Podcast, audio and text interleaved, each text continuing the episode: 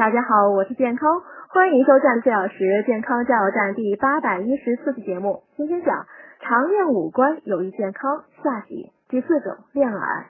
揉耳廓、拉耳垂、双耳孔、按耳屏、推耳背，这些动作都不错。重点讲明肩骨，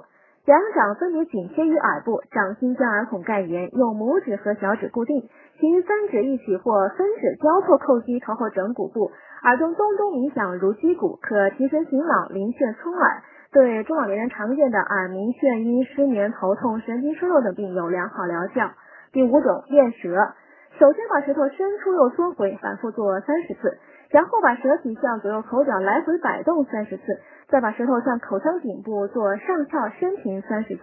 再做几次顺利时针搅拌。最后用右手食指和大拇指轻轻按摩舌根和舌体数次，遇恶心者可不做。平时呢多练练快人快语，可提高舌头的灵活性。